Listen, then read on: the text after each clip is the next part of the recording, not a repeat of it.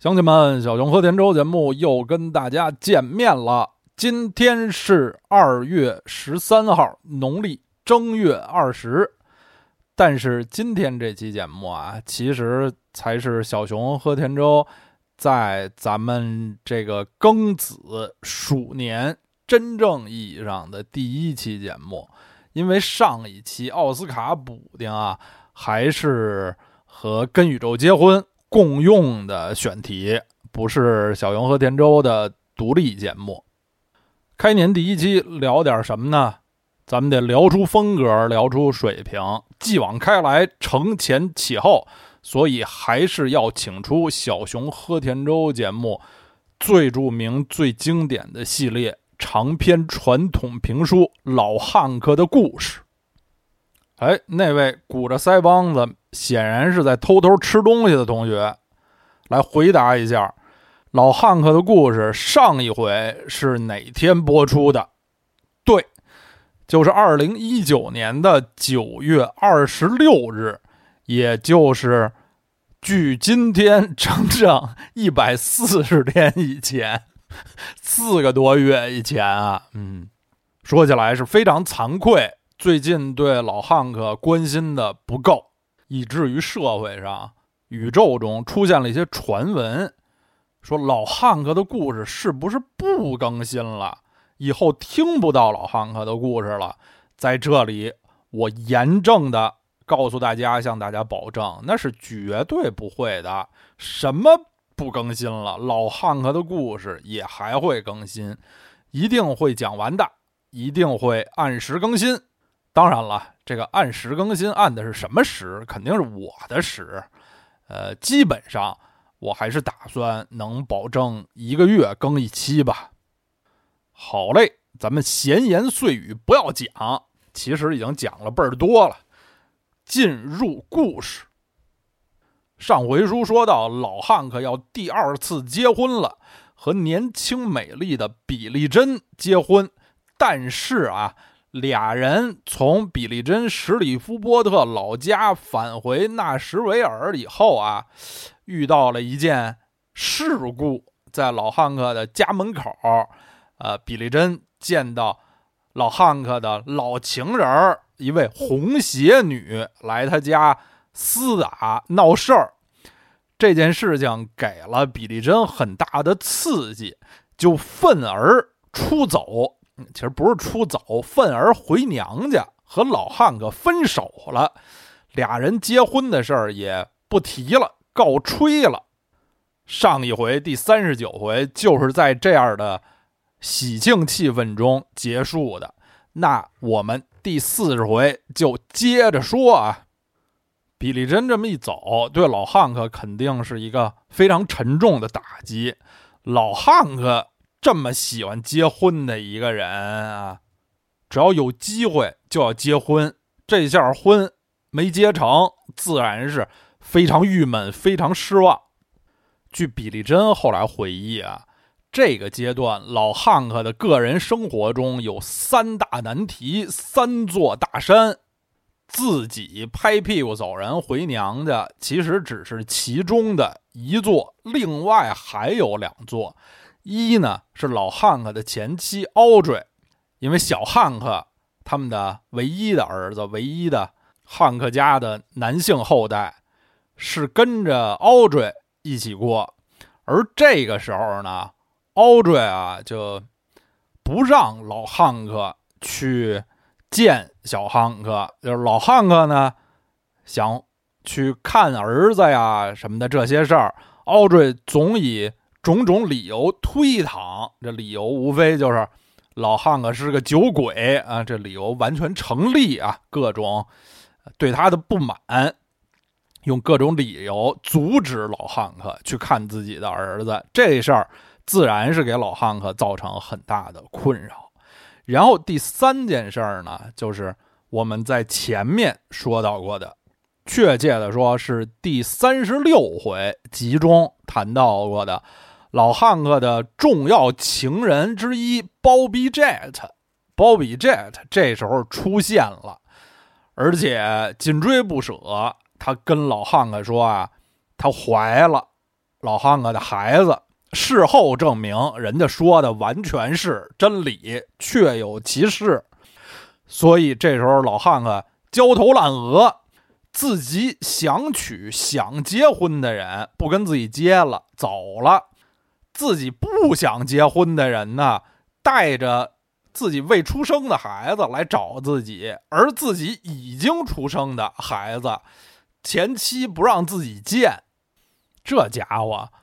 你搁一个普通的身体健康、心理正常的人身上，都是挺大的打击，很严重的麻烦事儿。你搁在老汉克这么一个人的身上，那他会以一种什么样的方式来应对呢？大家猜一猜，是不是就每天都吃很多的肉啊，或者呃，在家没日没夜的玩游戏？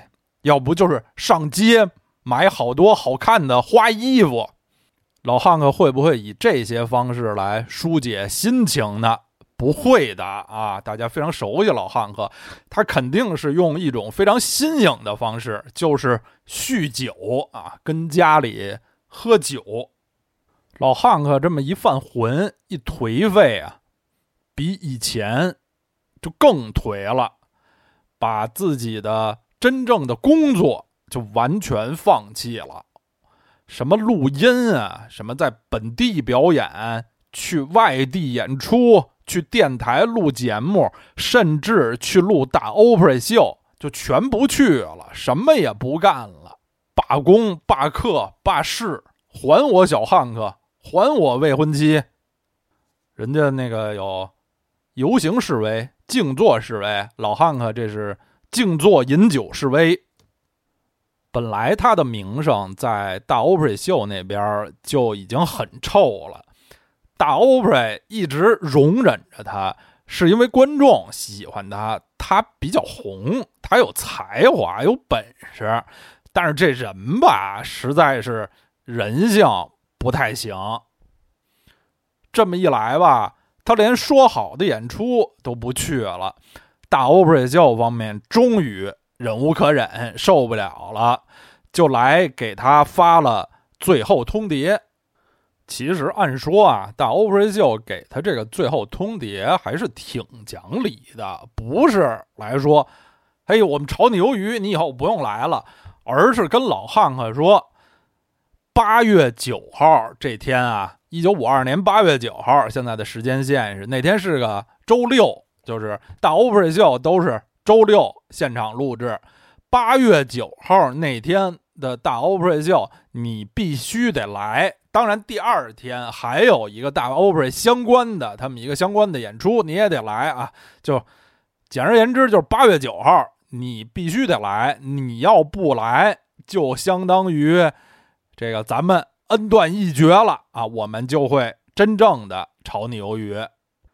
您说这不是挺讲理的吗？他本来他就得去啊，这本来就是他工作的一部分。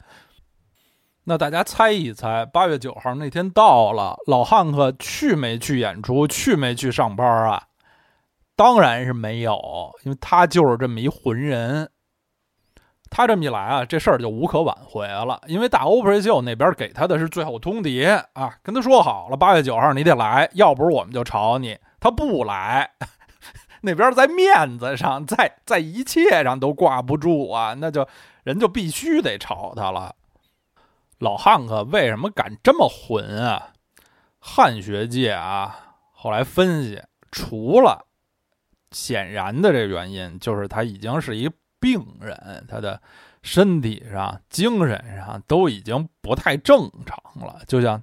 影片《小丑》里的小丑，他是一病人。还有一个原因啊，就是老汉克其实 一方面咱刚说的已经是一病人了，还有一方面，其实他一直是一个脑子挺好、挺鸡贼的人。呃，长期以来呢，他对大 Opry 秀一直是心怀不满的，因为纯从看得见、摸得着的。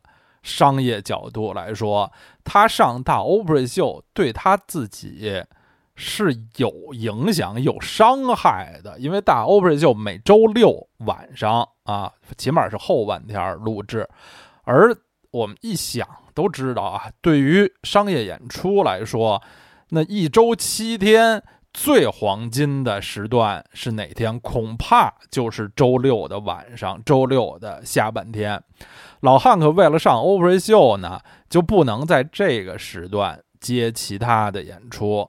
而我们之前也不止一次的说过，大 o p r a 秀给他的表演者的报酬是非常非常少的。大家上大 o p r a 不是要为了从大 o p r a 手里挣钱，而是为了他提供的这个全国性的曝光度，为了自己的名声。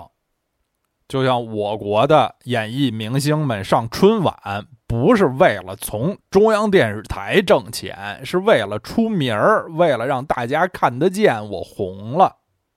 而老汉克这时候已经在大 Oprah 演了三年，他认为自己已经红了，他不再需要这个平台了。大 Opera 秀这方面不光给他钱给的少，而且还控制他，他被迫。要参加一些大 Opera 组织的各种演出，这些演出呢，没有他自己找的演出给钱多。在老汉克之前啊，也有别的成名歌手在和大 Opera 秀分手以后继续成功，甚至获得更大的成功，不是没有先例。像什么 Eddie Arnold、Red Foley 什么的人，在离开大 Opera 之后呢，也获得了成功。老汉克很自信啊，估计是很自信吧，相信自己也能做到。其实想想啊，不是不能理解，他每周六晚上要到纳什维尔啊，这对老汉克来说，这也是一个很重的一个枷锁，因为他满世界的演出，经常要为了赶大 o p r 秀呢往回赶，他这个路上的这些交通的费用啊。经常就比演出大 o p e 秀演出给他那钱还多，而他这个交通费用、车马费可是他自己承担，没有人给他报销的。反正不管具体原因如何，在结果上就是老汉克和大 o p e 秀分道扬镳了，永远的分道扬镳了。其实他们这分手吧，还说法不一。在汉学界啊，也没有统一的定论，因为老汉克自己认为，他不是被炒鱿鱼的，他是辞职的。因为大欧瑞秀，你叫我八月九号去，我没去，我就再也没去。我是主动的，等于是我辞职，我炒了他们。而大欧瑞秀方面呢？也认为自己做的其实是挺仁义、挺仁至义尽，因为他们说啊，他们通知老汉克他被炒了，还是说你这样啊，你这身体啊，你先回老家休息，然后你可以年底，这不是八月份夏天吗？你可下半年年底什么的，你再联系我们，咱们啊，到时候看你如果状态好了，咱们。破镜重圆，再续旧情也是完全可能的。所以大欧文秀那边呢，认为这种啊，可以算是我们给手下的艺人放了一个长假，甚至无限期的长假，停薪留职之类的，不能严格的算，我们就很无情的把这人炒了。尤其是后来老汉克英年早逝。很快很早就死了，大 o p r 就更不能让自己显得是这种铁腕无情、对艺人心狠手辣的啊这种形象啊，显得自己还是有情有义的。双方的这个说法其实都有自己的道理，在某种程度上都说得通。反正结果上是老汉克离开了大 Opera 秀。虽然老汉克和大 Opera 秀永远的分手了，但是他的名字、他的事迹一直记录在大 Opera 秀的历史上、光荣簿上。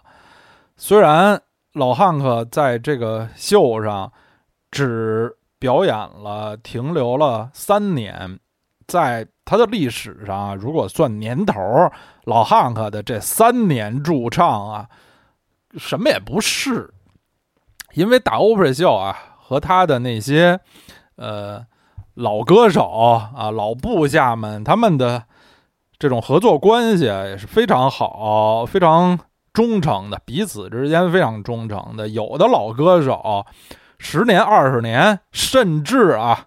三四十年、四五十年，都属于这个大 opera 秀，都是有的。这种例子都是有的。但是啊，到现在，作为普通歌迷来说，一提到纳什维尔 Grand Ole Opry，尤其是他历史上的大明星，恐怕第一个名字映入脑海的第一个名字都是。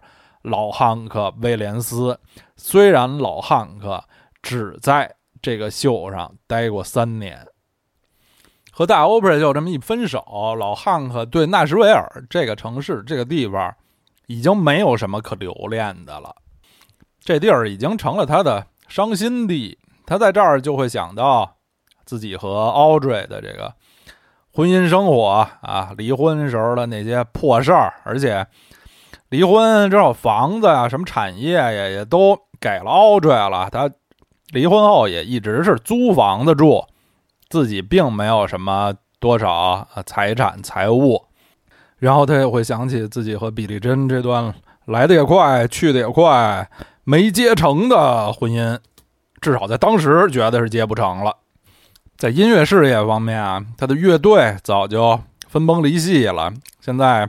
跟大 o p r 也分手了，他对纳什维尔已经没有什么可留恋的了。现在他最想的就是回家，回蒙哥马利去。这时候等待着他的还有一个比较重要的演出，在八月十五号。因为刚才说啊，老汉克和大 opera 秀分手，基本上是八月十号、十一号左右的事儿，就是。没过几天之后，他在格林维尔有一个比较大型的演出。格林维尔是蒙哥马利西南部的一个小城市。老汉克小时候曾经在这里生活过两年，就是他家搬去蒙哥马利之前啊，他的在前一个家。这个演出呢，呃，也是叫 Homecoming，就是。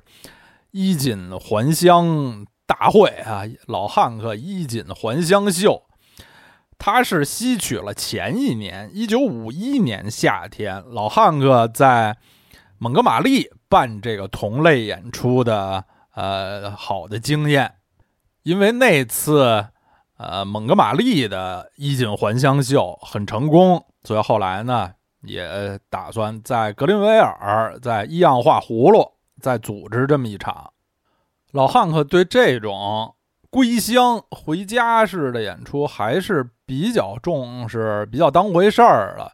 但这时候啊，他就发现他有一个有一困难，就是他车丢了，他找不着他的车了。他本来有一辆挺好的卡迪拉克，这时候啊，他就想不起来这辆车在哪儿，这就。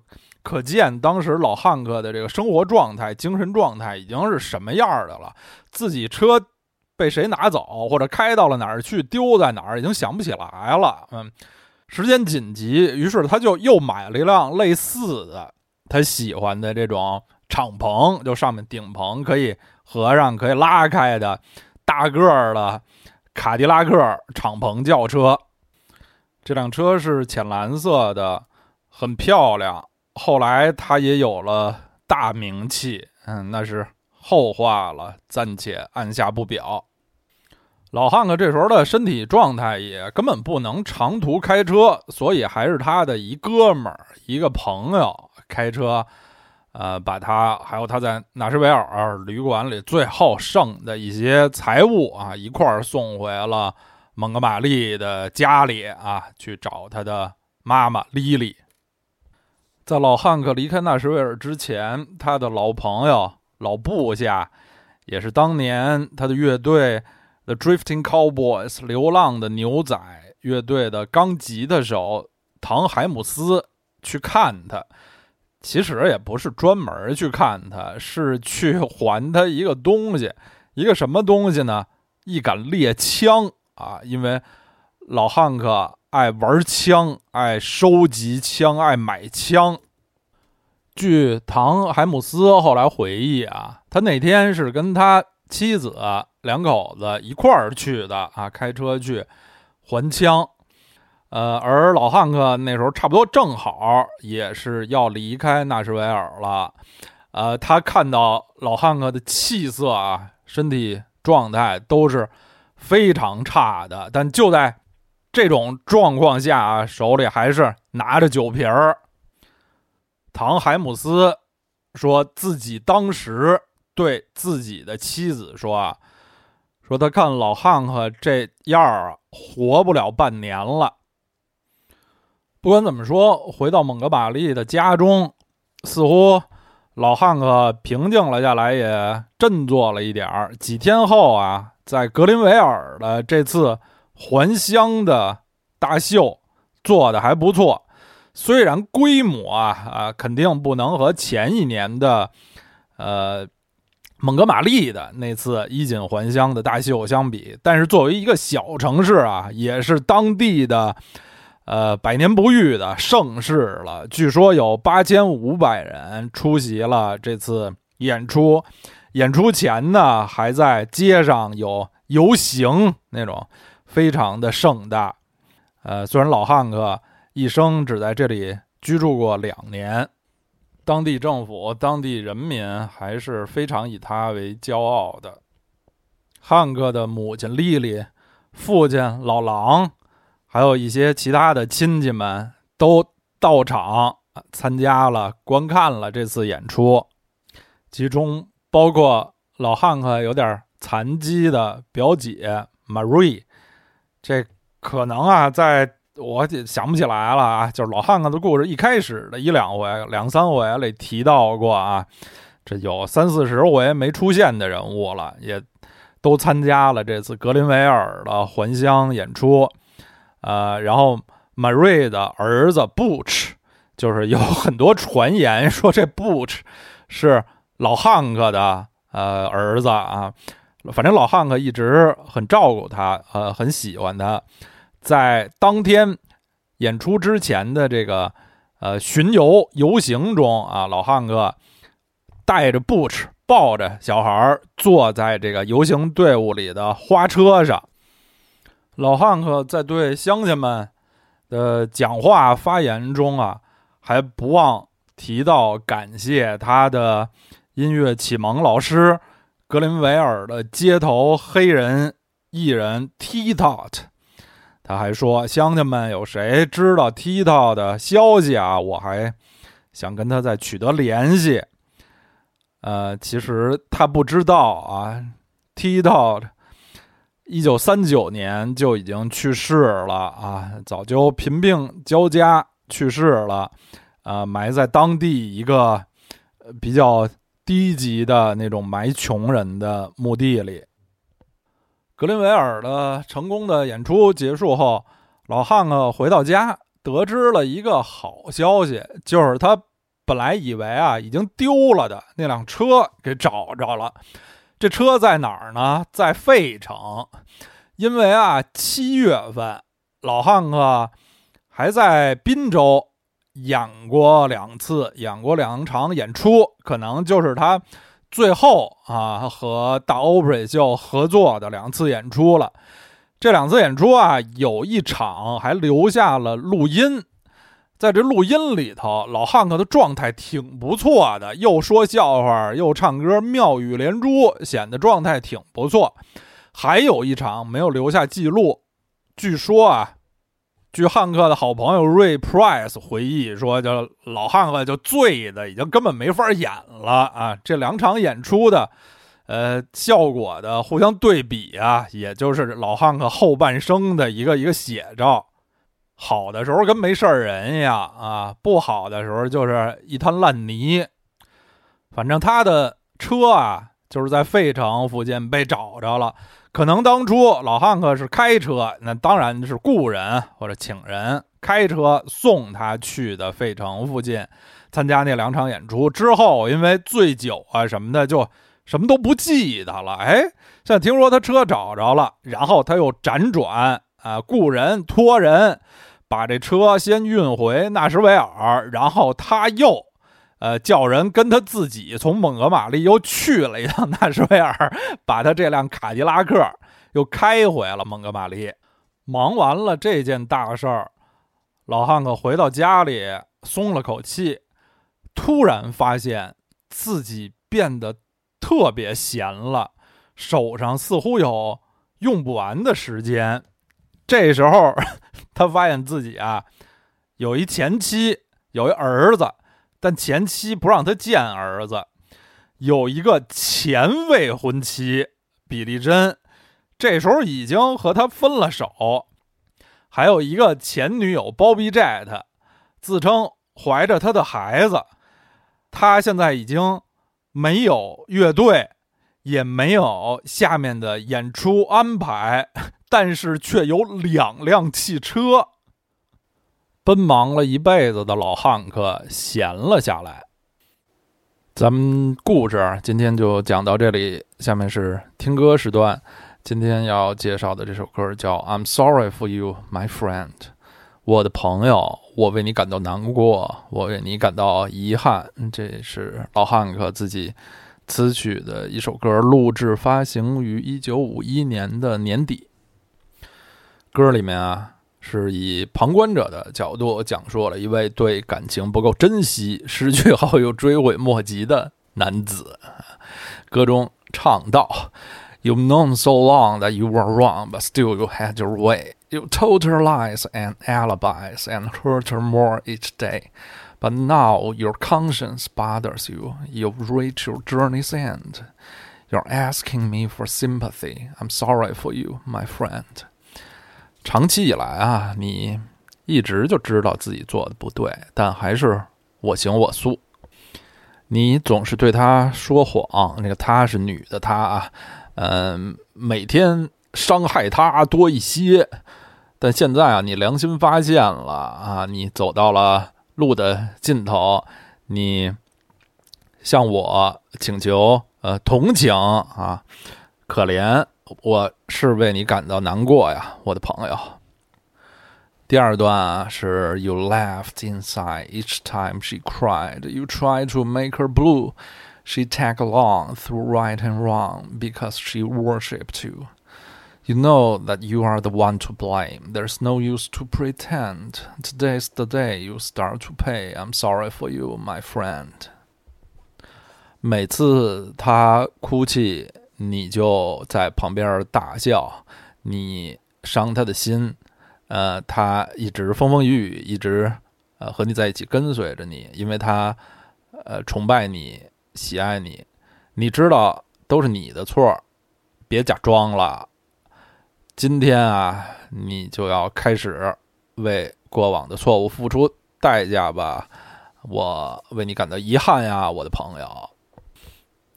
最后一段啊，Today as she walked arm in arm at someone else's side, it made you stop and realize that time has turned the tide. You should have known you'd be alone, cause cheaters never win. You try and last, now pay the cost. I'm sorry for you, my friend. 今日里，你瞧见他啊和另外一个人手牵手走在一起。 你意识到啊，时代不一样了，今非昔比，时过境迁了。你早就该知道，你将孤独终老，因为欺骗别人的人是注定失败的。